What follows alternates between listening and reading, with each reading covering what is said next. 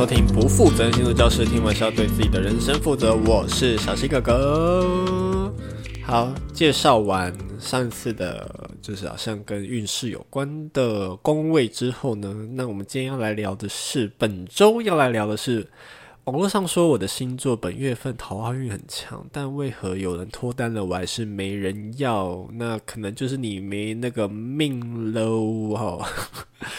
第一个可能就是你真的没那个命，第二个可能就是真的长太丑，就这样。好，今天的以上就是今天的内容。如果喜欢我节目的话，好，没有啦，开玩笑。好了，呃，我觉得我们在看运势的时候呢，之前都有聊过，就是说我们坊间现在的很多的星座运势呢，就是看的是太阳星座运势。好，那它是用行运的方式去看。好，什么是行运呢？就是这些天上的行星呢，目前行走到的位置。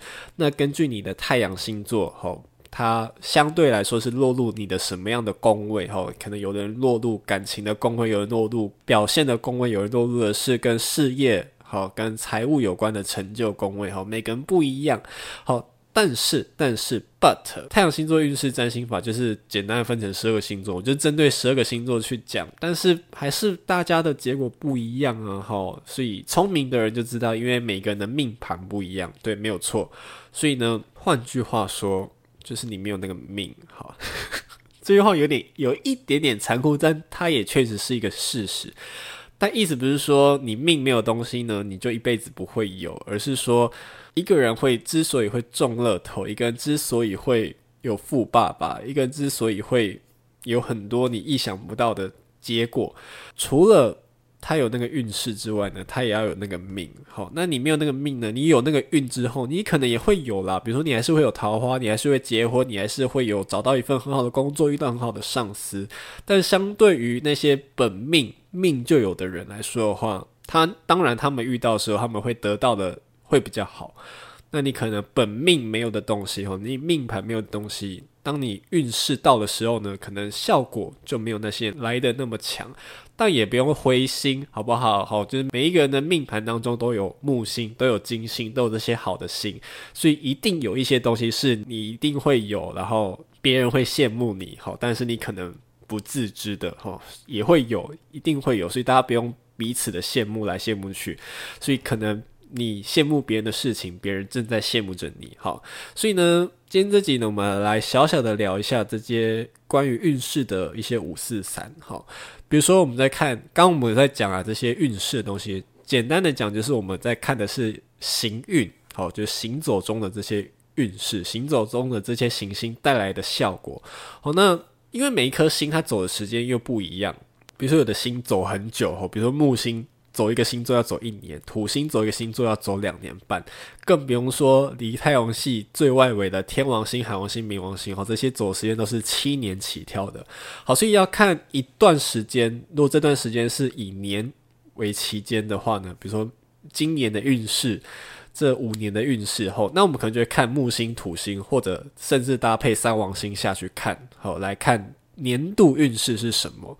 好，那如果我们要看的是每月运势的话，那这些星，比如说木星、土星，可能就参考价值不高，因为它可能就 maybe 这一年就待在这里待一整年，好，待这么久。所以每月运势的时候，我们就会比较容易参考那些走得比较快的行星，比如说太阳、水星、金星、火星。好，这四颗呢，走最久的已经是火星了，火星要走大概一个半月吧。好，那水星、金星大概差不多三个礼拜到一个月，那太阳差不多一个月。好，所以根据这四颗星的排列组合呢，好，就可以看出一个星座的每月运势。好，那如果你要看。每日运势的话呢，好，那就要再看更快的星，哈，比如说月亮，哈，两天半就换一个星座，哈，那月亮对于我们每一个人的每日运势就是有非常极高的参考价值，哈。那除了可以看月亮落入了不同的星座、不同的宫位之外，也可以看月亮，因为移动得很快嘛，好，它跟其他的这些行星好产生的相位，好，就可以看你今天一整天的运势大概会是什么样的感觉，好。那这是行运，那一个人要中乐透，要变成亿万富翁，除了本命，除了行运之外，还有一个东西非常重要，哈，就是每个人的大运，好，什么是大运呢？哈，这是我之前在书上看过一个，我觉得很特别的说法啦。他说，一个人要开花结果，那他会有三个密码。好，第一个是固定的密码，就是你的本命盘，就是你首先你的命要有这个东西。哈，命没有的东西呢，就不用强求了。哈，好，再来大运。好，什么是大运呢？这个叫做动态密码。那什么又是动态密码？其实占星学除了我刚刚讲的行运之外，它还有其他的可以看运势的方式。比如说之前有聊到的太阳回归，好，太阳回归盘呢，它就是一种大运，在看这一年的运势。好，那除了太阳回归盘之外呢，有没有其他的动态密码可以看呢？也有哈，比如说什么次宪法啊，好，就是次宪法是一种我觉得很特别的看法，你出生后的隔一天。就是你，你出生后第一年的运势，出生后的第二天就是你出生后第二年的运势，所以你出生后的第三十天就是你三十岁那一年的运势，好，这是一种我觉得还蛮特别的看法，哈，是所谓的次宪法。那除了这个之外，还有非常非常多看大运的方式，看这一整年运势的方式，哈。那我刚只是其中举例这两个，好，所以除了本命要有固定密码要有之外，动态密码你的大运。今年也要有哈，比如说我们举太阳回归盘而立好了，本命要有偏财运。今年的太阳回归盘显示你也有偏财运，那可能接下来你才会有中乐透的机会。那什么时候会中乐透呢？就是你的行运，好，这叫启动密码哈。这是接下来当有太阳、有木星、有金星，好，这些启动密码，这些行运，第三个行运呢，走到了你的偏财的宫位的时候。当然，这时候才是你中乐透的时候。